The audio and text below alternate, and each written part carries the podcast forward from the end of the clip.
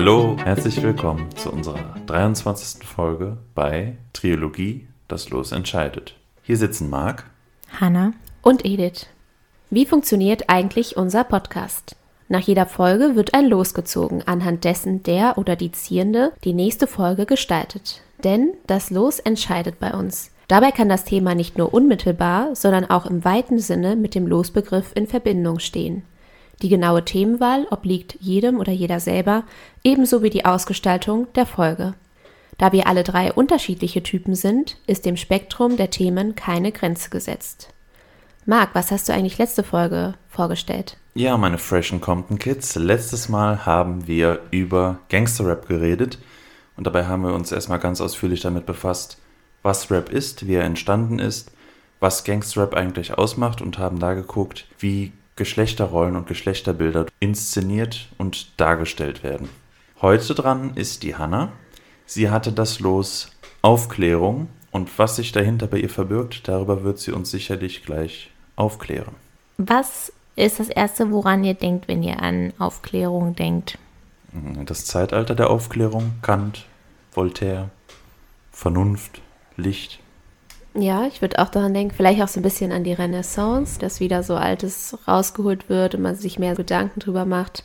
Aber vielleicht auch ganz plastisch an Sexualität, Aufklärung, dass man über etwas unterrichtet wird. Ja, so ging es mir nämlich auch. Ich finde, Aufklärung ist ja ein Begriff, der sehr stark sofort mit der Epoche verknüpft ist. Und aus diesem Grund wollte ich mir erstmal kurz den etymologischen Hintergrund anschauen, weil ich das bei solchen Begriffen auch mal ganz spannend finde. Und der Marc weiß es wahrscheinlich, weil er Latein hatte, aber du vielleicht auch, Edith, wo das Wort herkommt, beziehungsweise was das für einen Ursprung hat, nämlich einen lateinischen Ursprung. Und es ist so, dass das Verb aufklären damals bedeutet hat, dass Kenntnisse und dadurch tiefere Einsicht an jemanden vermittelt wird, beziehungsweise ein Sachverhalt erkundet und geklärt wird. Und das wird abgeleitet von dem Adjektiv klar. Und das ist wahrscheinlich über die Seemannssprache um 1600 als aufklaren, also freundlich werden, sich aufhellen, aufs Wetter bezogen, ins Hochdeutsche gelangt. Und daneben setzt sich Mitte des 17. Jahrhunderts die durch Klären gestützte Form aufklären durch, die bei uns ja in reflexiver Verwendung, also sich aufklären, den Sinn von aufklaren bis heute bewahrt. Und das Substantiv, das bis in die Gegenwart allgemein entsprechend den verschiedenen Bedeutungen von Aufklären gebräuchlich ist, lässt sich vereinzelt seit Ende des 17. Jahrhunderts nachweisen. Um 1770 rückt es ins Zentrum der geistigen Auseinandersetzung als zusammenfassende Bezeichnung für die aus dem Emanzipationsprozess des progressiven Bürgertums erwachsende, gegen Feudal, Absolutismus und Kirche gerichtete, komplexe, ideologisch-literarische Bewegung jener Epoche, die in Deutschland um die Wende zum 18. Jahrhundert, in England und Frankreich schon im 17. Jahrhundert einsetzt. Und im Französischen heißt es ja auch Les Lumières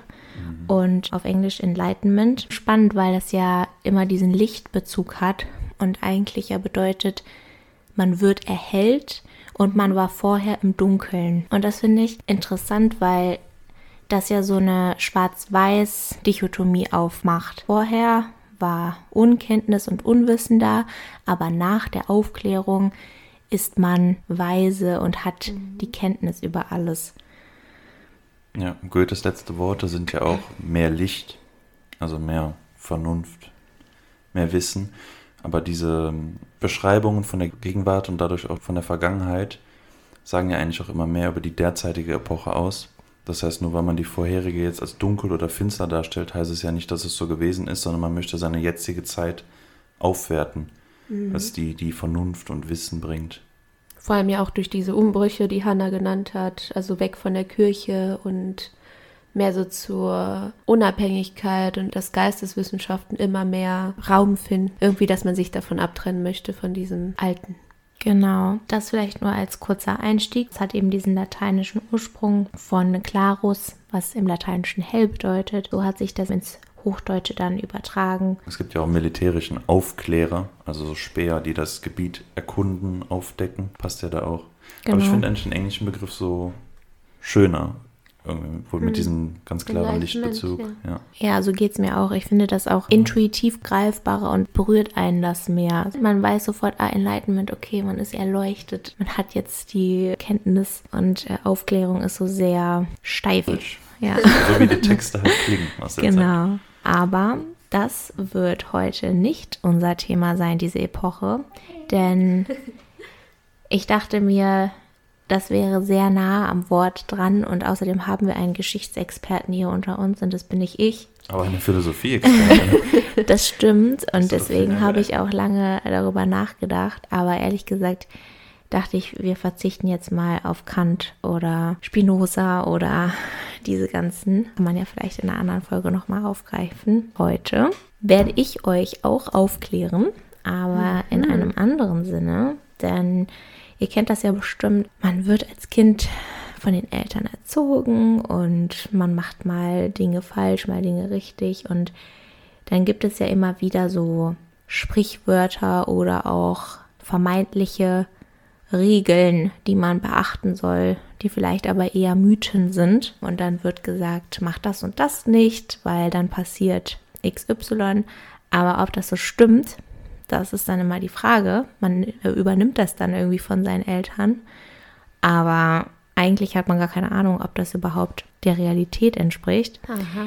Und deswegen werde ich euch heute mal so ein paar von diesen vermeintlichen Gesetzen aufzeigen und ihr könnt mal raten, ob das stimmt oder nicht. Ich werde euch dann im Nachhinein erklären, ob das der Wahrheit entspricht. Und zwar kennt ihr ja bestimmt die berühmten Toreros.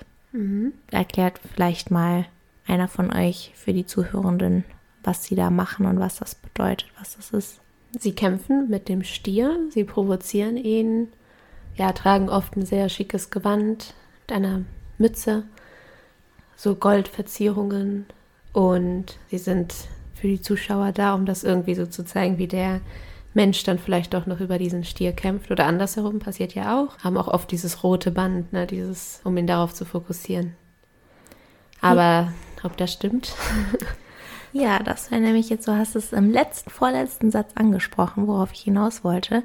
Ich finde nämlich, das, was man ja meistens als erstes mit diesen Stierkämpfen verbindet, ist dieses rote Tuch, was sie immer benutzen und dann schwingen, woraufhin der Stier ja meistens dann irgendwie losprischt und der Kampf beginnt. Und es wird ja allgemein gesagt, dass Stiere durch dieses rote Tuch aggressiv werden und dass sie deshalb dieses rote Tuch benutzen. Glaubt ihr, das ist korrekt oder glaubt ihr, das ist falsch? Das ist ein anderer Grund. Falsch. Ich glaube auch, dass es falsch ist.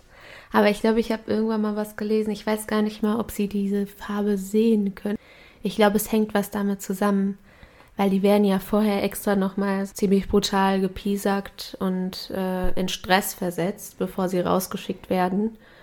Und ich denke, wenn ich jetzt der Stier wäre und irgend so einen Typen sehe, der mit irgendwas rumfuchtet, egal was, aber der steht da, dann würde ich ja vielleicht auf den losrennen. Ich würde auch eher sagen, falsch. Sind die nicht farbenblind oder so? Keine Ahnung. Ja, ihr seid da auf einer sehr guten Spur. Und zwar ist das nämlich völlig richtig. Rinder können die Farbe Rot gar nicht erkennen. Stiere werden nicht durch das rote Tuch erzürnt, denn sie gehören zu den Dichromaten. Sie haben nur zwei verschiedene Zapfen auf der Netzhaut und können Rot gar nicht erkennen, da Rinder rotfarbenblind sind.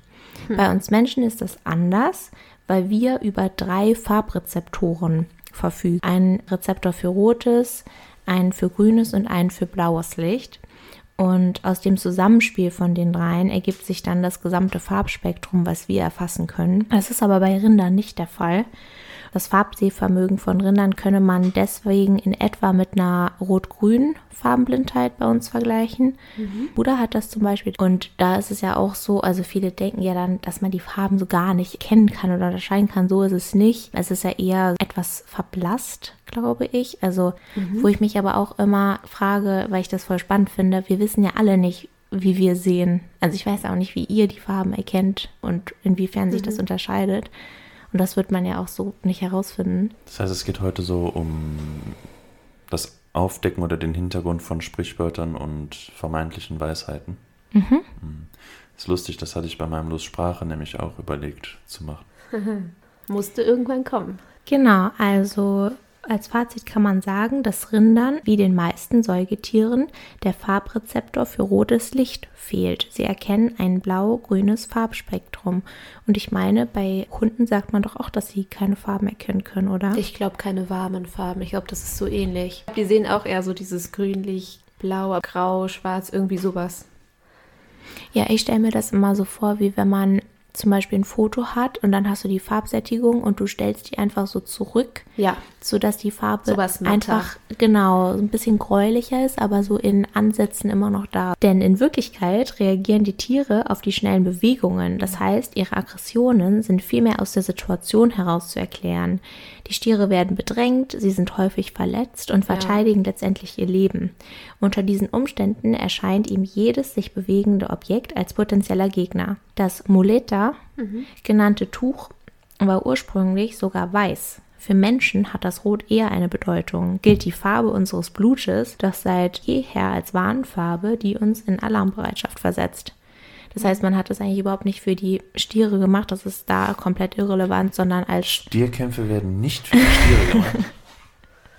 Hammer. Das ist ja was ganz Neues. Das heißt, das war eher für die Zuschauenden so als Hingucker, weil wir ja Rot als Signalfarbe erkennen. Das finde ich auch voll spannend, weil darüber gab es doch auch so viele Debatten in Bezug auf PolitikerInnen, beispielsweise wie sie sich kleiden. Und das war doch auch damals, meine ich, bei Obama. Und wer war denn? Auf jeden Fall hatte einer eine blaue Krawatte an und der andere eine rote Krawatte. Und klar, da kommt noch mal hinzu, dass ja die ähm, Republikaner und die auch, Demokraten, ne? Genau, auch Farben haben, aber trotzdem ist ja Rot eine deutlich aggressiver wahrgenommene Farbe für uns als jetzt so ein dunkelblau, ne? Okay, seid ihr bereit für Nummer zwei? Ja. Wunden kriegt man ja ab und zu so als Kind. Man fährt irgendwie im Cityroller oder man ist draußen unterwegs und fällt hin und dann hat man eine offene Wunde und was hat man dann oft gesagt bekommen, wenn man dann zu seinen Eltern gelaufen ist? Ah, das tut so weh, was soll ich jetzt machen? Indianer kennen keinen Schmerz. Nee. Ähm, Trick reinigt. ja, es wird schon ge so gereinigt, aber ich weiß nicht, ich glaube, die sagen dann oft so, ja, in der Luft lassen, oder? Damit es trocknet und damit Zehn von zehn, ja. Ja. Also das hat zumindest meine Mutter sehr oft gesagt. Wunden heilen besser an der frischen Luft. Lass es an der Luft. Genau, ja. Damit sich der Schorf oder so bilden kann. Ne? Mhm. Das- Ist das richtig oder ist das falsch? Ich habe bis vor einer Minute noch dran geglaubt. Deshalb sage ich mal ja. Ich dachte auch immer, es sei gut, dass es mal an die Luft kommt. Ich würde sagen, das stimmt. Ja, das ist tatsächlich nicht korrekt. Vielleicht jetzt, wenn MedizinerInnen zuhören und mich vom Gegenteil überzeugen wollen, gerne. Aber es ist anscheinend so, und das ist eigentlich auch sehr einleuchtend, dass Wunden am besten heilen, wenn sie feucht bleiben. Denn das Austrocknen der Wunde an der Luft fördert ja Krusten, also das, was du eben meintest Ja. mit dem Schorf, und behindert aber dadurch die Wundheilung, weil Narben dann auch sich schneller bilden können. Und die Empfehlung, Wunden trocken zu halten und mit Salben, Cremes oder Puder zu versorgen, ist auch veraltet. Die moderne Wundbehandlung ist feucht. Das heißt, Wundauflagen verhindern das Austrocknen der Wunde, nehmen überschüssiges Sekret auf und schützen die Wunde vor äußeren Einflüssen und Keimen. Der natürliche Heilungsprozess wird dadurch optimal unterstützt und das Wundsekret kann in Ruhe fließen und die Enzyme, Hormone, Wachstumsfaktoren und die Antikörper in die Verletzungsregion bringen. Dadurch kann sich dann neues Gewebe ungestört bilden und je weniger von dem Sekret abgetupft wird oder verdunstet, desto besser kann die Heilung verlaufen. Wenn aber getrockneter dicker Schorf drüber ist, so wie das dann ja meistens ist, gerade im Knie, wenn man offene Wunde hat, dann verhindert das die Bildung von neuer Haut. Und das fand ich total logisch eigentlich. Ich weiß nicht, wie es bei euch ist, aber bei mir war es zum Beispiel so, ich hatte dann diesen Schorf, aber ich habe den dann auch so Macht, abgeknibbelt. ja, das machen viele Kinder, ne? Und dann hast du da Ja. ja diese hellrosane sozusagen Irgendwas Haut Haut, darunter, ja. aber die ist ja noch nicht neu und So. frisch gebildet und dauert dauert es eigentlich richtig lange, bis da wieder neue Haut drüber wächst und da habe ich dann auch teilweise so kleinere Narben von, weil Mhm. die sich dann nicht mehr richtig Weil es ja wie so ein Loch ist, ne? Man muss sich vorstellen, man fällt, dann hat man so ein kleines Loch und wenn man das dann austrocknen lässt, bleibt es ja vielleicht immer noch so in dieser Delle, weil es ja nicht feucht wird und sich dann nicht so was aufbauen kann, ne? Genau. Ja. Okay. Das ist spannend. Und das ist so witzig, weil ich habe bei der Vorbereitung die auch teilweise Leuten gesagt, die müde Mhm. und unter anderem auch meiner Mutter. Und dann meinte ich, Wunden heilen besser an der frischen Luft. Und sie so, ja, ja, ja, genau, ja. Ich so, Nein. stimmt nicht. und sie, wie? und war so richtig geschockt. Ja, Oh je. sieht man mal. Vielleicht ist es ja auch so, dass die besser heilen, nachdem sie schon eine gute Zeit lang feucht gewesen sind, weil manchmal ist es ja auch nicht so gut, wenn sie halt immer und immer im feuchten Status bleibt. Wenn du deinen Fuß immer im Wasser hast, ist ja auch nicht gut. Aber es ist schon krass. Ich hatte nämlich jetzt auch meine Füße richtig kaputt wieder und jetzt ist es nach drei Wochen oder so verheilt. Aber jetzt ist es auch wieder zum Glück gut, weil ich das auch mit Pflastern und so behandelt habe, dass das so bleibt und dass man noch Schuhe tragen kann und all das, weil das geht dann ja auch nicht. Ne? Ja. Im Winter ist auch schwer Aber wie hast du deine Füße äh, vom Tanzen. Ach, beim Tanzen krass. Ja, ja. Ja, das ist ja auch beim Ballett richtig oft so. Also bei Mhm. mir war das nicht so, weil ich keine Spitze tanzen konnte. Aber vor allem die Leute, die Spitze getanzt Da geht's haben. immer kaputt. Ey, deine Füße sind komplett ruiniert und dann die ganze Zeit nur Pflaster, Dome und Verbände und so. Ja, Das ist schon richtig hardcore. Also, wie Pantol. ja, gibt es nicht auch irgendwie so eine Statistik, dass so fast alle Fußballer ähm, so gebrochene Zehen hatten oder haben oder so? Vielleicht einmal in ihrem Leben kann gut sein, Ja. kann ich mir vorstellen. Naja, Fußball ist auf jeden Fall eine der Sportarten mit dem höchsten Verletzungsrisiko wegen der ganzen Bewegung, den Gelenken. Ja. Also schlimmer als Football und sowas. Aber, Und auch äh, Frauen sind nochmal viel meinst- anfälliger. Aber wie meinst du schlimmer als Football? Weil ja bei Football schon so die Gehirnschäden und so am schlimmsten sind. Ja, aber du meinst von der Wahrscheinlichkeit, dass überhaupt was passiert sozusagen? Ja, oder? mit Ausfallzeiten und sowas, weil du hast einfach viel mehr Richtungsveränderungen und die gehen richtig auf die Gelenke und die Bänder. Mhm. Ja, und Männer sind da eigentlich was besser aufgestellt als Frauen, weil die einfach auch mehr stützende Muskulatur haben. Bei Frauen kommen Kreuzbandrisse und sowas im Fußball viel schneller vor. Und die heilen aber auch in der frischen Luft jetzt nicht wesentlich besser als unter feuchten Verbänden. Okay. Also, wir befinden uns ja zum Zeitpunkt der Aufnahme nahe des Jahreswechsels. Und da wird ja immer ordentlich gefeiert an Silvester. Und da gibt es ja manchmal Leute, die dann sagen, ne, wenn man dann vielleicht auch mal das ein oder andere trinkt, dass man bei einer Sache bleiben sollte. Ne? Also so, bleib das- beim Bier. Sonst wird es dir schlecht. Trink Also nicht durcheinander. schlecht, Ja, ja. dann kommt vielleicht vor allem bei älteren Leuten eher als jetzt bei jüngeren Leuten der Satz, Bier auf Wein, das lass sein. Wein auf Bier, das rate ich dir. Und es geht hierbei eher so generell darum, stimmt es, dass Durcheinandertrinken den Kater befördert oder ist das Blödsinn? Den Kater befördert ist ja auch nochmal was Spezielles als du hast danach Magenschmerzen oder was auch immer, ich weiß nicht. Ich würde mal sagen, es stimmt. Aber wir hatten davor schon zwei Stimmende. Nee, das Nee. letzte stimmte nicht. Ja, dann stimmt's. Es stimmt nicht. Ich meine, es landet ja alles am Magen. Also erstmal ganz allgemein, wie Kater überhaupt entsteht. Also Alkohol ist ja ein Zellgift, was ich auch finde, Gift. wenn man das so sagt, also es ist ja so, aber ich finde, Es ist Kultur, Hanna. oh, das Fass machen wir jetzt nicht auf. Was, was? Das Fassbier, ja. Alkohol ist ein Zellgift und vermindert äh, unter anderem die Ausschüttung von ADH. Das ist das antidiuretische Hormon. Und dieser Stoff sorgt normalerweise dafür, dass Wasser im Körper gehalten wird. Wenn aber weniger ADH ausgeschüttet wird, müssen wir auch häufiger auf die Toilette. Und wenn wir den ganzen Abend über Alkohol trinken, dann scheiden wir natürlich vermehrt Flüssigkeit aus. Und dieser abnehmende Wassergehalt im Körper und die daraus folgende Austrocknung verursachen durch den Flüssigkeitsmangel im Gehirn Kopfschmerzen. Und das ist ja auch ein Charakteristikum des Katers dann.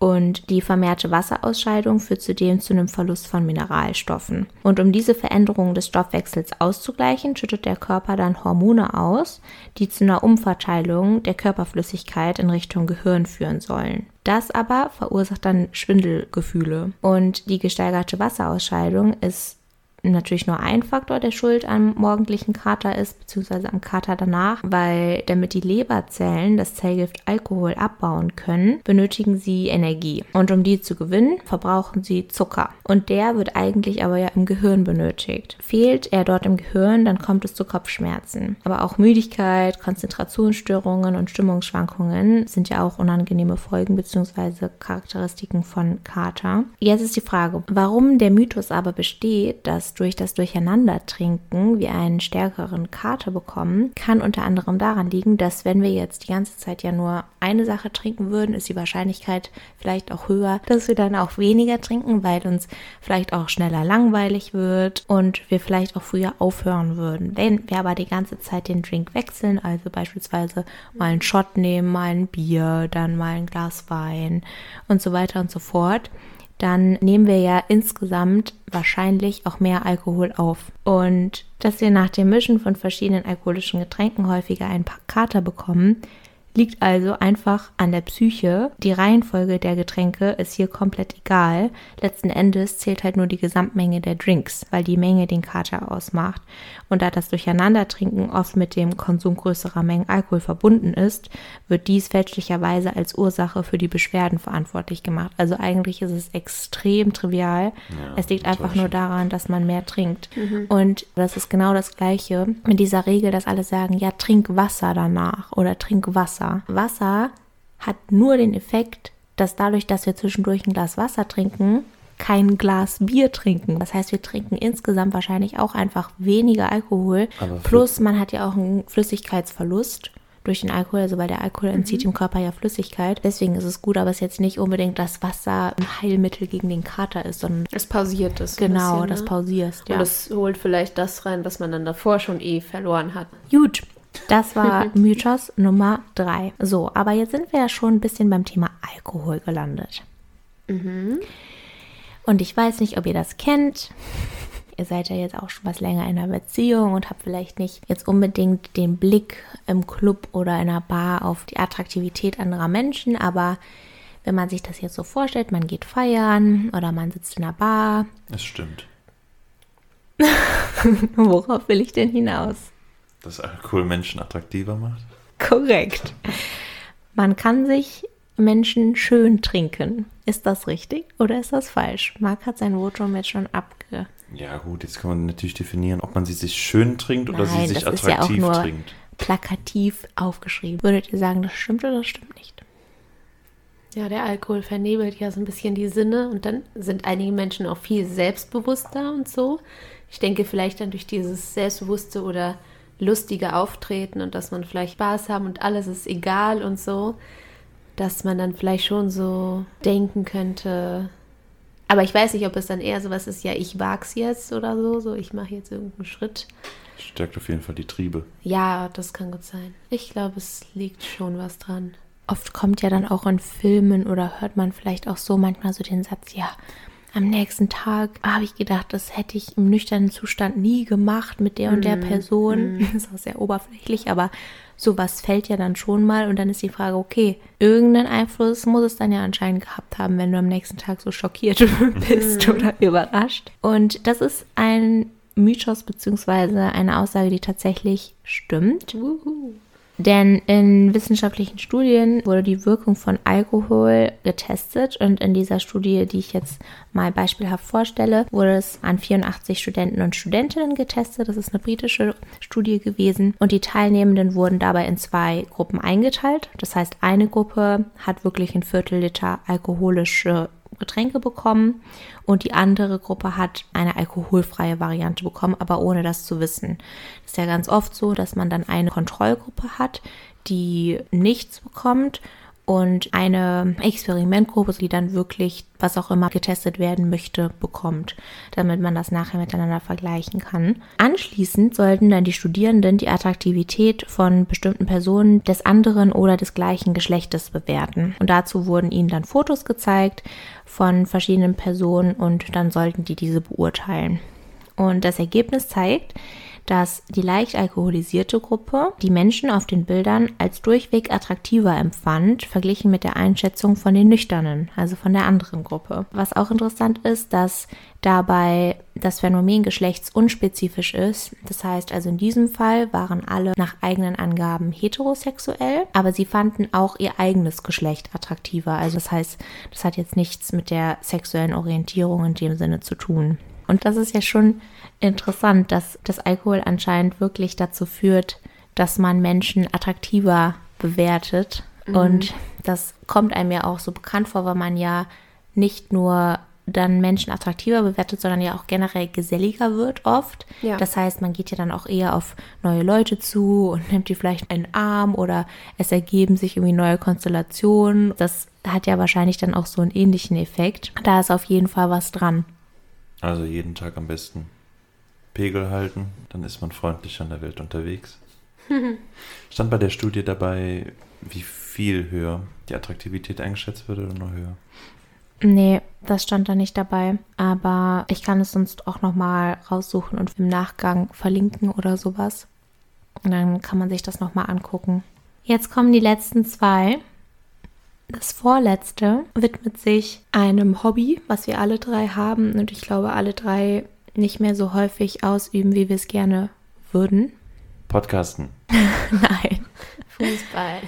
Nein, etwas a little more basic. Podcast ist ja schon sehr lesen. 2022. Mhm. Lesen, darüber haben wir auch gesprochen. Genau, lesen. Habt ihr vielleicht als Kinder so gesagt bekommen, wenn ihr jetzt abends noch lesen wolltet, dass Lesen im Dunkeln den Augen schadet? Kennt ihr das? Mhm, ja wenn man dann irgendwie noch so mit Nachttischlampe oder Taschenlampe oder so lesen wollte, dass man das nicht machen soll. Würdet ihr sagen, das stimmt oder das stimmt nicht? Also man kriegt vielleicht Kopfschmerzen dann, aber ich glaube, was das Augenlicht betrifft, stimmt das nicht. Weil auch wenn ich jetzt zum Augenarzt gehe, dann sagt, oder zum Optiker, da wird mir auch mal gesagt, eher die Brille häufiger nicht zu tragen, um die Augen nicht so zu entlasten und eher was zu fordern, weil die Sehstärke sonst stärker oder schneller abnimmt. Deshalb sage ich nee. Hm. Also wir sind ja jetzt nicht nachtaktive so Tiere. Deshalb würde ich schätzen, dass es am Anfang für die Augen was anstrengender ist. Aber ich glaube nur am Anfang und danach eigentlich nicht mehr, weil dann hat man sich so schon so daran gewöhnt. Ich glaube halb halb. Am Anfang ist es was anstrengend, danach nicht mehr. Deine Antwort war mehr oder weniger richtig, aber mit einer falschen Begründung. Hm. Also es ist eigentlich falsch. Also Lesen im Dunkeln schadet den Augen nicht. Aber bei Kindern muss man noch vorsichtiger sein. Mhm. So grundsätzlich, das Auge funktioniert ja so, dass es mehr oder weniger wie eine Kamera, also eine Fotokamera ist. Die Lichtstrahlen treten durch die Pupille in das Auge ein und eine Linse im vorderen Teil des Auges sorgt dafür, dass das Bild im hinteren Teil des Auges scharf auf der Netzhaut abgebildet wird. Anders aber jetzt als bei einer Kameralinse ist die Linse des Auges verformbar und die Elastizität sorgt dafür, dass das Bild auf der Netzhaut immer scharf ist, egal wie weit das beobachtete Objekt entfernt ist. Und wenn wir in die Ferne blicken, dann entspannt sich die Muskulatur und die Linse wird flach. Und wenn wir etwas im Nahen anschauen, dann wird sie eher kugelig und sorgt so für den richtigen Fokus. Im Laufe unseres Lebens altert die Linse im Auge und verliert ein bisschen von dieser Elastizität. Und deshalb kann sie nicht mehr so stark gewölbt werden. Und dann bekommen wir Schwierigkeiten, Gegenstände in der Nähe scharf zu sehen. Also ganz klassisch Weitsichtigkeit. Das kommt so im Schnitt ab Mitte 40 circa zu der sogenannten Altersweitsichtigkeit. Aber nicht nur Probleme der Linse führen zu einer Fehlsichtigkeit, sondern auch eine falsche Länge des Augapfels kann für die unscharfen Bilder verantwortlich sein, weil die Länge des Augapfels nicht das ganze Leben lang gleich ist. Wenn wir nämlich noch wachsen, dann kann es sein, dass der Augapfel länger wird oder auch kürzer bleibt und deswegen entstehen viele Fehlsichtigkeiten im Laufe der Kindheit und im Laufe der Jugend. Das bringt mich nämlich zu dem Punkt, warum es bei Kindern noch ein bisschen kritischer ist als bei Erwachsenen. Kleine Kinder, die über eine längere Zeit hinweg die Augen in der Dunkelheit stark anstrengen, können tatsächlich kurzsichtig werden, weil in dieser Phase des Wachstums der Augenmuskel, der beim Dämmerung Beanspruchungssehen kürzer wird, sich nicht mehr zurückziehen kann. Das heißt, die Sehschwäche bleibt dann bestehen. Das ist aber ausgesprochen selten und kommt nur vor, wenn ein Kind jetzt wirklich jeden Abend mehrere Stunden irgendwie unter der Bettdecke lesen würde oder so. Aber jetzt normalerweise bei Erwachsenen ist es so, dass durch die Beanspruchung beim Lesen im Dämmerlicht zwar das Auge angestrengt wird, aber weder die Linse unelastisch wird noch verändert sich die Länge des Augapfels. Und deswegen, klar, ist es eine größere Anstrengung, die kleinen Buchstaben zu lesen. Aber bei einem gesunden Auge funktioniert das auch bei weniger Licht einwandfrei, auch wenn die Muskeln im Auge schwerere Arbeit leisten müssen als jetzt bei Tageslicht. Aber die Augenmuskeln ermüden natürlich schneller. Und deswegen verschlechtert sich dann die Sehkraft kurzfristig. Also vielleicht kennt ihr das ja auch, wenn man dann merkt, boah, das ist gerade richtig anstrengend. Ja. Aber am nächsten Morgen, wenn man dann wieder ausgeruht ist, beziehungsweise wenn die Augenmuskeln dann wieder ausgeruht sind, dann ist das Sehvermögen auch wieder so wie vorher. Das heißt, bei uns Erwachsenen hat es keine Beeinträchtigung und bei Kindern sollte man vielleicht noch aufpassen, dass die jetzt nicht ununterbrochen in der Dunkelheit lesen, weil sich da eben das alles noch weiterbildet. Kriegen ein Ja, iPad doch. in die Hand. Ein iPad, ja, das macht's besser. Ja. Können ja Licht heller stellen. Vor allem da sind doch diese blauen Strahlen so schädlich. Kriegen Hörspiel. Fertig. Genau. Da habe ich gestern noch mit meinen Geschwistern drüber geredet, dass man das heutzutage gar nicht mehr kennt, dass man in der Kassette mit dem Finger muss. so zurückspult. Ja, das war gute Zeit. Oder im Kassettenrekorder die ganze Zeit auf zurück, damit sich. ja, und dann äh, reden die so lustig. Ja, ja, genau. Das ist kein Törö, dann ist es ein Uröt. Okay, kommen wir zur Binsenweisheit Nummer 6 und damit die letzte, die ich euch vorstellen möchte. Ich bin ein Paradebeispiel dafür, aber nicht aus dem Grund, der hier angeführt wird, aber es geht um den Konsum eines gewissen Gemüses. Hahaha. Ihr ist eine orange. Idee? Ja, Und lang. ja. und hart. Das hört sich jetzt an. Kennt ihr da einen Mythos über dieses Gemüse, wenn man das konsumiert, Ja, dass ja, das mit irgendeinen Effekt haben Augen. soll? Es soll ja die, das Augenlicht verbessern. Und man soll orangene Hände davon kriegen. Habe ich auch gehört. Ja, das ist ein ganz cooler Nebeneffekt. genau, Karotten sind gut für die Augen, beziehungsweise für die Sehkraft. Ja, und dann habe ich aber obendrein noch mal so einen Mythos gehört, aber nur, wenn du sie roh isst und nicht, wenn du sie kochst oder sowas. Ich weiß auch Und nicht. nur freitags. Ja, meint ihr, das stimmt oder das stimmt nicht? Boah. Naja, irgendwelche Nahrungsmittel, denke ich mal schon, dass sie gut für die Augen sind. Aber sind es Karotten? Irgendein, hängt das nicht immer mit irgendeinem Vitamin zusammen in der Möhre? Ja, ich glaube schon. Gute Richtung, gute Richtung. Also ich würde sagen, ja, aber nur, wenn sie roh sind. Ja, ich, irgendein Vitamin, was da drin ist, ist gut für das Seelicht. ja, das ist eine, eine gute Richtung. Also grundsätzlich gilt hier ein Jein. Also Okay. es ist nicht komplett falsch, aber es ist auch definitiv nicht richtig so, weil was Karotten enthalten, ist Beta-Carotin. Und das ist die Vorstufe von Vitamin A. Und das Vitamin A, das ist schon wichtig für Wachstum, Haut und Haare und es kann bei einem Mangel theoretisch auch zur Nachtblindheit kommen. Und dieses Beta-Carotin, was in Karotten enthalten ist, das lässt die Karotten auch so orange werden. Und dieses Vitamin A ist eben, also das, was dann daraus wird, ist tatsächlich gut für die Augen. Allerdings steckt hier trotzdem nur ein Körnchen Wahrheit drin. ErnährungswissenschaftlerInnen bezeichnen das Vitamin A auch als Retinol. Dieser Name deutet auf seine Aufgabe im Auge hin, denn die als Retina bezeichnete Netzhaut enthält Zellen, die selbst aus dem kleinsten Lichtschimmer ein schwarz-weißes Bild zaubern können. Und ohne Retinol ist kein Mensch in der Lage, hell und dunkel zu unterscheiden. Wenn es zu einem behandlungsbedürftigen Vitamin A-Mangel kommt, dann droht eben auch Nachtblindheit. Aber das kommt bei uns sowieso eigentlich gar nicht vor. Und es gibt auch viel bessere Vitamin A-Lieferanten als Karotten. Spinat, Kohl, Salat, Thunfisch, Aal, Chicorée, Grünkohl. Was ist das Chicorée? Chicorée, das ist dieser Salat, der so, Bitter ist. so oval ist. Und den man auch so einzeln als Blätter abmacht und der ist oft so als Garnitur bei einem Salat, wenn du den Ah, ja, ähm, ja, der ist bestellst auch so und der ist so so- bitter. Und auch so ein bisschen so lila am Ende, oder nicht? Ähm, Nee, eher so, dunkel. weiß Ah, okay. und sehr hart. Okay.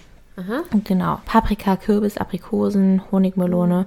Und am besten ist Leber, weil in der Leber nicht nur die Vorstufe drin ist, sondern auch das Vitamin A selber. Und ja, diese ganzen Produkte enthalten mehr Beta-Carotin beziehungsweise Vitamin A. ja, Ne? als, als die Karotte. Also quasi Beta-Carotin. Ja, genau.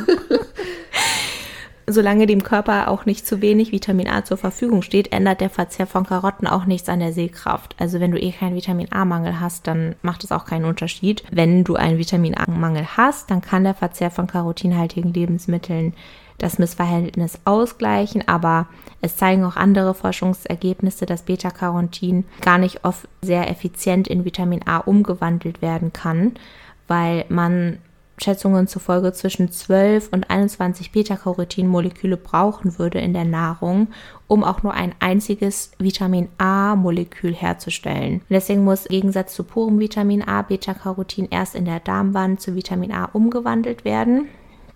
Und die meisten Menschen sollten dann eher Vitamin A so schon im fertigen Zustand sozusagen einnehmen, anstatt kiloweise Karotten zu essen zum Beispiel.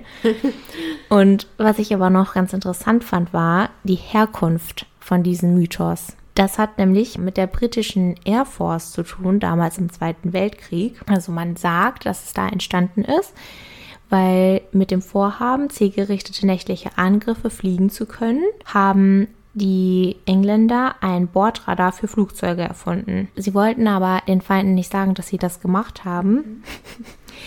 Und deswegen haben sie gesagt, dass der Grund für die Treffsicherheit ist, dass die Piloten viele Karotten essen und deswegen nachts so gut sehen können.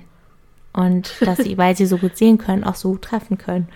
Und die britische Royal Air Force hat dann diese Propagandakampagne gestartet, in der sie die hervorragende Nachtsicht der Piloten eben da auf den Karottenverzehr zurückgeführt hat und auch Zivilisten dazu ermutigte, mehr von dem lokal angebauten Gemüse dann zu essen, dass es ihnen dann dabei helfen soll, auch eine bessere Durchsicht und einen besseren Durchblick zu behalten.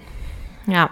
Geheimniswahrung und Wirtschaftsankurbelung in einem, ne? Ja, ja, genau. Das waren die sechs Mythen. Und, Das heißt, die ähm, ersten drei waren falsch. Genau. und die letzten drei waren mehr oder weniger richtig, ne? Das letzte war ja nur so Jein, ne? Also eigentlich so richtig, richtig war nur Nummer vier, das durch Alkohol Attraktivität steigert. Und die letzten beiden waren eigentlich beide falsch. Also Okay. das mit dem Lesen war ja eigentlich falsch, außer bei Kindern. Und das Karotten gut für die Augen sind, ist ja im Grunde genommen falsch, ja. auch nicht richtig. Ja. Also nicht primär. wenn du nicht eh schon Vitamin A-Mangel hast. Um vielleicht nochmals den Bogen zu spannen zum Anfang mit der Aufklärung und mit der Begriffsherkunft, würdet ihr sagen, dass jemand wirklich aufgeklärt sein kann? Wenn wir jetzt zurückkommen zu dieser Dichotomie mit dem Schwarz-Weiß und vor einer Aufklärung ist man so unwissend und hat keine Ahnung und nach dem Aufgeklärtsein ist man wissend und hat jetzt alles gecheckt. Ja, man könnte ja zum Beispiel davon ausgehen, dass Regierungschefs eigentlich die aufgeklärtesten Menschen in der Gesellschaft sein müssten. Also keine Ahnung, eine Angela Merkel oder der Scholz oder Oder Trump. oder, irgend oder Trump oder irgendwelche WissenschaftlerInnen auf ihrem Expertengebiet. Aber man ist ja doch immer auch nur Experte auf seinem Gebiet Ja. oder Expertin. Und auch da kannst du ja theoretisch immer, immer, immer weiter forschen und das immer weiter spinnen. Was versteht ihr unter aufgeklärt sein? Also, ich glaube, dass man das nicht gleichsetzen kann mit allwissend. Das kann eigentlich kein menschliches Wesen.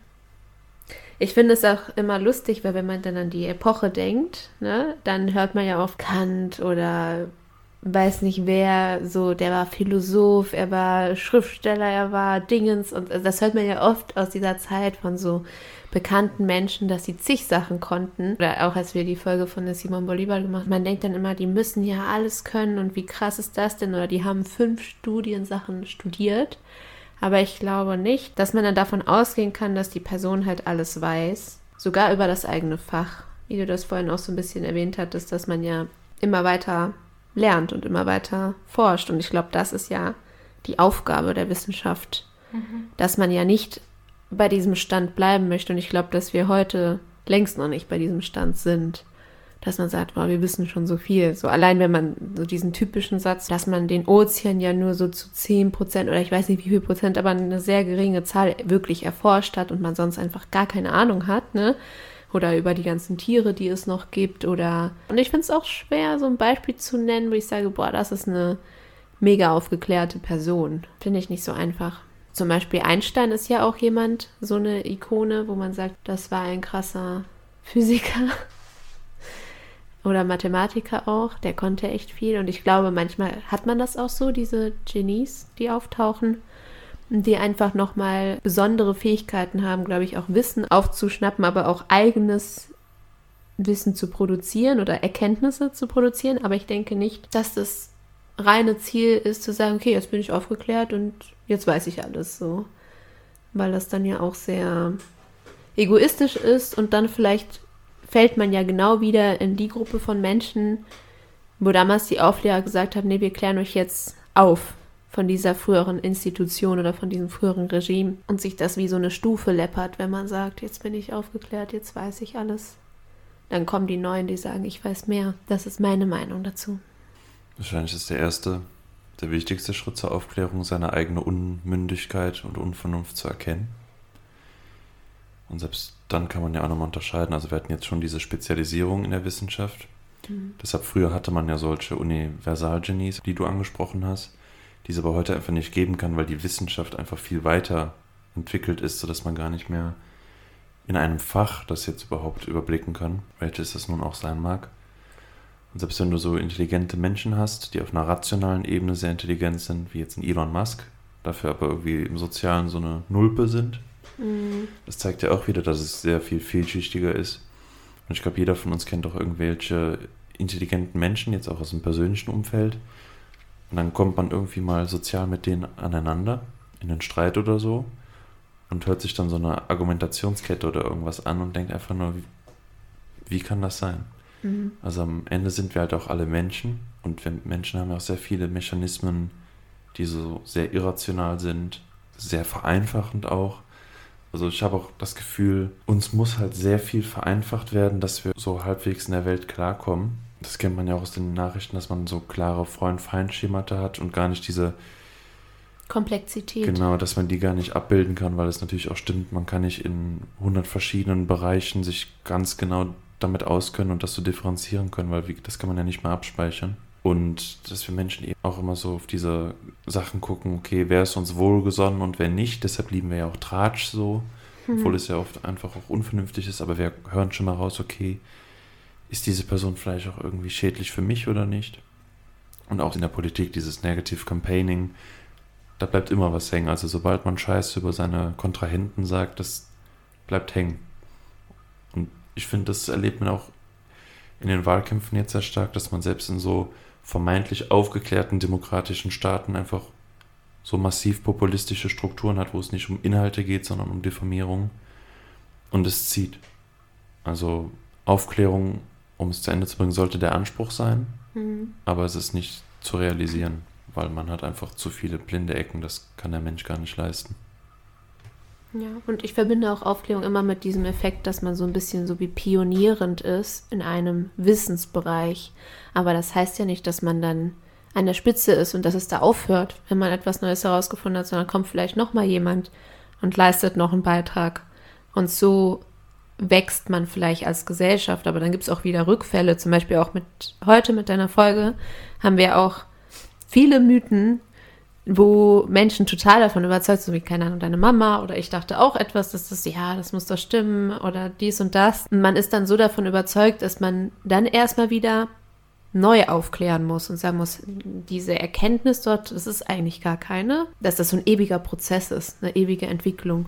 Deswegen gibt es ja irgendwie kein Ende, weil nach der einen Aufklärung kommt dann die nächste, weil sich dann auch wieder die Gegebenheiten ändern oder die Naturgesetze. Ne? Galilei hat dann gesagt, hey, guck mal, es ist doch anders, als wir dachten, wir sind gar nicht der Mittelpunkt und so geht es dann immer weiter.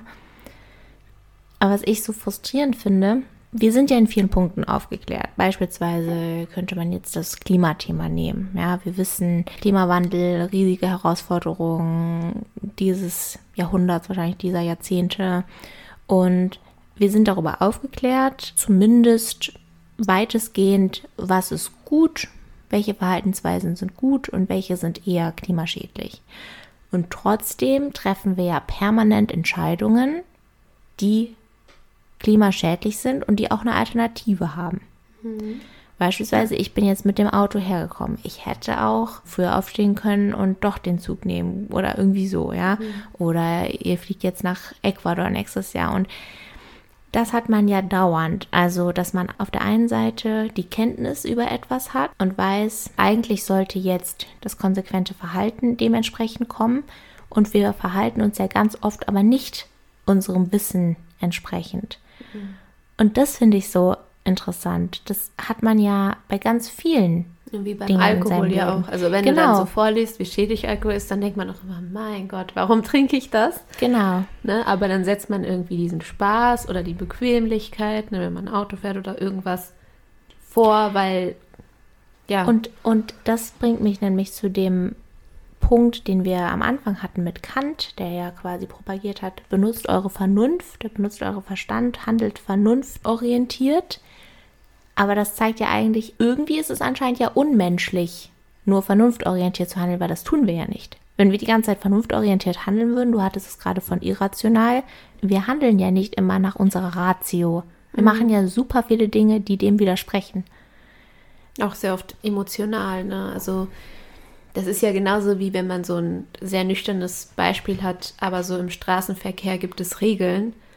Aber wenn keine Ahnung, Hanna bricht sich jetzt das Bein draußen oder so und dann würden wir sie sofort zum Krankenhaus fahren und fahren vielleicht über eine rote Ampel, weil irgendwas ganz Schlimmes ist. Also dann reagiert man ja in einem gewissen Bereich vielleicht überhaupt nicht vernünftig, aber man handelt aus der Situation raus. Also das hat man ja oft bei so schwierigen Sachen, glaube ich. Ja, vielleicht würde ich mich dann aber korrigieren und das ist am Ende vielleicht doch nicht so irrational, weil das ist ja nicht so, dass wir drei jetzt einzig aus dem Gedanken bestehen, die Welt zu retten, sondern die Welt irgendwie zu bewahren, ist irgendwie ein Motiv oder ein Gedanke von uns. Aber Hannah hatte jetzt auch das Motiv, ausgeruht hier ihre Folge präsentieren zu können und ihren Hund nicht so lange allein zu lassen. Ja. Oder wir sagen, okay, wir könnten jetzt auch mit dem Kahn fahren, monatelang, aber das ist so nicht zu realisieren und man versucht das dann eher durch Ausgleichszahlung, eine schlechte Handlung, ja, irgendwie auszuhandeln. Das heißt, wir haben ja widerstrebende Interessen in uns selber und müssen irgendwie einen Weg finden, diese in Einklang zu bringen und einen Kompromiss allein in uns selber zu finden. Hm. Wobei weil es ist ja viel vielschichtiger, weil auch jetzt die äh, Ängste oder die sozialen Sachen, die sind ja auch wieder sehr komplex. Und das Irrationale, was ich ja eben vermeintlich angesprochen hatte, hat ja auch wieder einen klaren Zweck, nämlich uns Sicherheit zu geben. Und oh, wenn über dem was Schlechtes gesagt wird, dann muss ja auch was dran sein, sonst würde man das nicht sagen. Mhm. Und das ist dann auch wieder sowas in uns. Also vielleicht ist irrational dann das falsche Wort. Es ist ja auch auf komplex, solche bestimmten Gedankengänge durchzudenken. Wieder sehr energieintensiv und das mag der Körper ja nicht. Ja, und es gibt aber auch, glaube ich, viele Menschen, die sich dann auch gewissen Sachen vielleicht auch wieder nicht so bewusst sind, ne? Und dann auch nicht so viel drüber nachdenken, dass da zum Beispiel in Anführungsstrichen die Aufklärung fehlt das ist dann wieder eine andere Gruppe. Und dann gibt es die Gruppen, die irgendwie mega aufgeklärt sind, so wie Europa, wenn man Europa jetzt als Kontinent nimmt, gibt es ja Bildung oder das Wissen darüber, aber wir ignorant verhalten uns sind. trotzdem total ignorant und äh, ja. gar nicht tolerant gegenüber all den anderen Nationen und Menschen, die halt zum Beispiel unter ganz schlimmen Bedingungen arbeiten oder Kleidung produzieren oder etc. etc., damit es irgendwie einer gewissen Schicht gut geht. Das ist ja das, was du ungefähr angesprochen hast, Hannah. Also interessant, dass wir, obwohl wir wissen, uns nicht so verhalten und wissen, dass dadurch halt was zerstört wird oder in Gefahr gerät und gleichzeitig, wie Marc meinte, kann man einen Ausgleich schaffen. Es gibt sehr wenige Menschen und ich finde das immer krass bewundernswert, die es dann irgendwie doch schaffen, sich so krasse Regeln zu setzen und sagen, nee, das mache ich jetzt nicht, weil das und das hat die und die Schäden, aber ich frage mich auch, wie anstrengend das für die Menschen sein muss dann auch manchmal oder auch einschränkend. Ich habe mir auch letztens so die Gedanken gemacht, was ist, wenn du gar kein Bankkonto hast? Gar keins. wenn du all dein Geld nur bar aufbewahrst oder so. Oder ich weiß nicht, ob das überhaupt geht, wenn du hier eine Arbeit hast in Deutschland. Wenn du so einen richtigen Vertrag hast, würde das ja nicht gehen. Das ist ja genauso dieses Problem mit Menschen, die obdachlos sind, die keine Wohnadresse haben und dadurch dieses ganze Behördendilemma anfängt mit, da muss man ja aber die Sachen hinschicken und die Dings und deshalb klappt das nicht, deshalb geht das mit der Einstellung nicht los und das sind ja viele Sachen, die so vom System geregelt sind, damit man reinpasst, so. Und wenn man sich oft gegen das System wendet, obwohl es vielleicht auch besser ist und vernünftiger ist, aber das System sich nicht ändert, ist es sehr schwer. Ja, und dieser Attitude-Behavior Gap, irgendwie sowas auf jeden Fall. Und diese Lücke zwischen, was wir eigentlich für eine Einstellung haben und Wissen und dem Verhalten, der ist ja so allgegenwärtig und sowohl auf Mikro- und individueller als auch auf Makroebene und gesellschaftlicher Ebene. Und das ist schon eigentlich absurd. Und das zeigt ja wieder, dass das Verhalten, das wir an den Tag legen, uns ja dann doch wichtiger ist als das, was wir oder bequemer. Es muss nicht unbedingt immer wichtiger sein, aber es muss ja irgendetwas geben, was dann ausschlaggebend ist, dass man sich so verhält. Es ist bequemer, es ist jetzt gerade eher mein Bedürfnis, emotional aufgeladen, was auch immer. Das ist, finde ich, schon in gewissen Dingen auch sehr frustrierend, aber zeigt wieder, dass die Vernunft nicht das Handeln bestimmt, sozusagen, sondern nur ein Teilaspekt ist von einer sehr vielschichtigen und facettenreichen Entscheidung, die dann aus 100 verschiedenen Faktoren besteht und beeinflusst wird. Ja, vielen Dank fürs Zuhören. Danke dir für die Erkenntnisse. Was jetzt noch fehlt, liebe Hanna, ist dein Los, das du jetzt ziehen kannst. Das ist ein grüner Zettel. Von? Von Marc sagte sie und schaute Edith an. Liebe. Ui. Sehr schön. Also wirst du bestimmt was über unsere Community sagen. genau. Das wichtigste, ne? Das meistbesungenste Thema. Nee, freue ich mich. Gutes so. Thema. Jetzt kommen wir zu unserer Rubrik. Die Frage der Woche. Würdet ihr Lebensjahre von euch opfern, damit nahestehende Menschen länger leben können? Also Beispiel, ihr habt jemanden bei euch, der so schwer krank ist und das Ende ist absehbar, aber ihr könnt quasi sagen, ich gebe jetzt fünf meiner Lebensjahre ab von den Jahren X, die mir noch bevorstehen, damit die Person die Zeit noch hat. Du wirst jetzt wieder sagen, typisch Hannah, aber Kommt drauf an. was sind die Bedingungen, wenn die Person jetzt schwer krank ist und beispielsweise bettlägerig? Ist sie dann fünf Jahre länger bettlägerig? Nee, nee, nee, dann so wie, wie vorher. Quasi das Ende jetzt wird aufgeschoben. Okay. Und könnte ich mir aussuchen, welche Jahre ich abgebe? Also könnte ich beispielsweise sagen, ich gebe meine 30er jetzt ab? Nee, die werden dir von hinten weggenommen. Mm. Ich weiß, du, du wolltest, wolltest deine 90 er du wolltest die 90er genießen, aber ja, das heißt, wenn es natürlich ganz äh, blöd liefe, würdest du jetzt gleich vom Stuhl fallen, wenn du drei Jahre abgibst oder so. Ich glaube, es kommt sehr drauf an, wer die Person ist. Ich glaube, ich würde es machen, aber auch wirklich nur mit dieser einen Bedingung, dass die Person alle ihre geistigen und körperlichen Fähigkeiten behalten kann, so gesund ist und nicht so wie fünf Jahre dahin stirbt und leidet. Das ist, glaube ich, so richtig hart. Und, man, und ob die Person das auch wirklich möchte. Manchmal gibt es ja auch Menschen, die dann auch irgendwie bisschen älter sind, die sagen, nein, ich will das nicht mehr oder ich habe mein Leben gelebt und das ist alles so anstrengend. Und ich weiß nicht, ob das dann förderlich ist, so dieses Opfer zu bringen und die Frage wäre auch, wie viele Jahre du der Person gibst. Ne? Mhm. Ist ja nochmal das nächste Dilemma. Ist die Voraussetzung, dass ich weiß, dass ich beispielsweise alt werde? Oder könnte es jetzt auch sein, nee, ich du hast sage, jetzt Jahre X, du weißt es nicht. Okay, das heißt, ich könnte zum Beispiel sagen, ich würde meinem Kind mhm. fünf Jahre geben, mhm. weil es krank ist oder so. Also ich würde dem ja nicht einfach so Jahre geben, wahrscheinlich, wenn ich davon ausgehe, dass es gesund ist. Ja, es muss wahrscheinlich schon so irgendwas Schlimmes bevorstehen, dass man weiß, dass die Person ja geht, ja, es oder? Es steht dir frei. Also, dann antworte ich so. Ich würde einer jüngeren Person, wenn überhaupt Jahre geben und wahrscheinlich dann natürlich einer mir sehr nahestehenden mhm. Person. Mhm. Das heißt, falls ich Kinder haben sollte, dann meinem Kind. Unter der Voraussetzung, dass es halt irgendwie krank ist, dass ich weiß, okay, ich könnte dem jetzt noch Jahre schenken ich würde natürlich hoffen, dass ich alt werde und dass ich dem meinetwegen dann zehn Jahre zwischen 70 und 80 oder so gebe und nicht, dass ich morgen sterbe und dass es mich dann gar nicht mehr richtig kennenlernt, weil es dann ohne Mutter aufwächst oder so. Wisst ihr, was ich meine? Deswegen kommt es so sehr stark darauf an, weil dann weiß ich nicht, wäre das jetzt besser, wenn das jetzt nur einen Elternteil hat oder gar keinen Elternteil, aber dafür zehn Jahre länger lebt, aber irgendwie da voll viel Traumata oder so hat. Wisst ihr so, das ist irgendwie voll schwer, aber ich sagt glaube, immer, pass auf, was du dir wünschst, ne? ja, Dass so die Bedingungen so stimmen.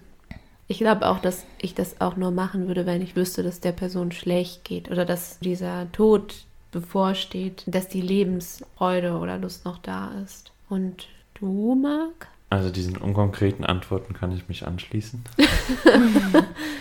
Zu gleichen Bedingungen. Man ist natürlich dann auch egoistisch und will ja auch eigentlich nicht zu viel von sich abgeben, umso mehr, da man ja auch nicht weiß, wie viel Zeit man insgesamt hat. Und dann müsste man das auch mit den Leuten abklären, ob sie das überhaupt wollen. Das ist natürlich auch eine schwere Hypothek. Wenn du weißt, ich gebe jemandem fünf Jahre, dann ist es nach fünf Jahren. Aber stehst du wieder vor der Frage. Ja, Oder du weißt immer, in fünf Jahren ist es vorbei. Das ist auch dass dieser Druck da ist, ne? schwierig. Ich glaube, das ist auch traurig, wenn man das weiß, ne? Mhm. Das ist halt auch so die Frage, weiß das nur du oder weiß das die Person auch? Nur wenn du sie einweist, aber dann wirst du Okay. auch für bekloppt gehalten. Stell dir mal vor. Ja, Marc, und dann sind deine Aussichten, du stirbst bald und Marc verbringt das dann so eingesperrt, weil Marc die ganze Zeit sagt, ich habe meine fünf Jahre gegeben. das wäre so eine sehr schlimme Aussicht. stell dir mal vor, du kennst jemanden, der dir so eine Frage stellt. Ich weiß nicht, ob ich schon mal darüber nachgedacht habe, aber man kann ja zum Beispiel auch eine Niere oder sowas von sich spenden. Das Mhm. könnte man theoretisch ja jetzt machen und es wird bestimmt jemanden geben, der jetzt davon profitieren Auf jeden würde. Fall. Aber man denkt ja irgendwie auch, stell dir mal vor, du hast ein Kind, das hat das Problem, also dein Kind hat das Problem und du kannst es dann nicht mehr machen. Gleichzeitig hast du aber auch das Risiko, du kannst ja auch einfach in den nächsten Jahren sterben und dann hat gar keiner die Niere bekommen. Ist ja auch irgendwie doof. Also auch wieder so eine schwierige Situation. Naja, aber da würde ich dann schon mit Wahrscheinlichkeiten hantieren. Wie hoch ist die Wahrscheinlichkeit, dass mein Kind eine Niere von mir brauchen wird? Und die ist wahrscheinlich bei 0,000 irgendwas, 5 Prozent oder so. Das ist ja sowieso die Frage, würde ich jetzt einfach so meine Niere abgeben, weil ich weiß ja, irgendwer wird sie schon gebrauchen können? Oder werde ich jetzt gerade von einem Bekannten oder was auch immer gefragt, hey, könntest du das mal machen? Ist ja auch nochmal ein Unterschied.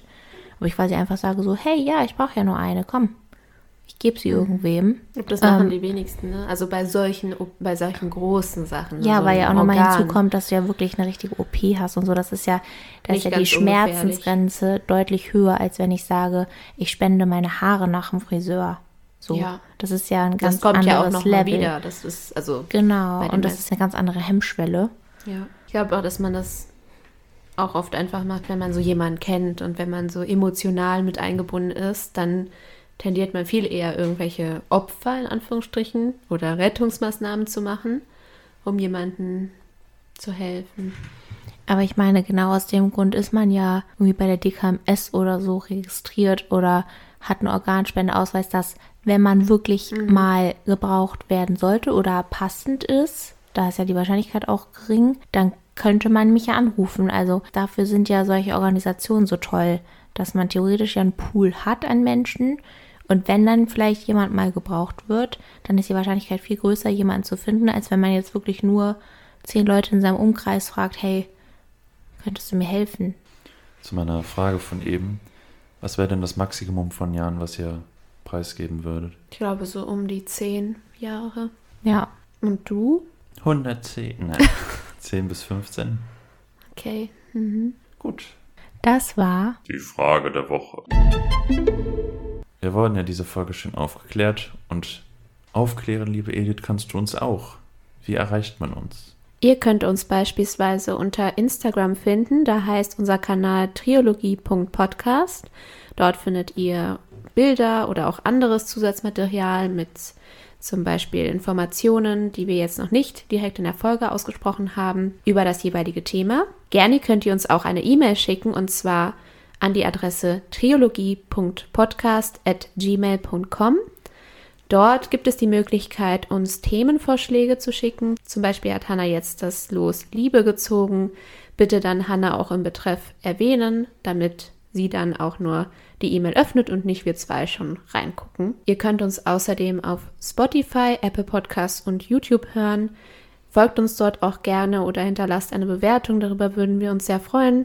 Oder jegliche Kommentare auch, damit wir uns auch verbessern können oder wissen, was wir vielleicht auch gut gemacht haben. Nächste Episode könnt ihr euch wieder auf Edith freuen, denn sie wird etwas über Mauern berichten. Dann Tschö mit Ö.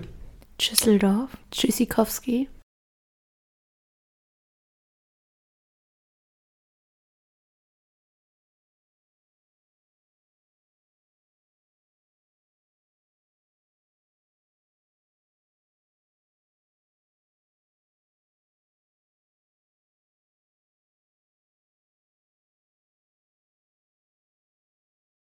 Música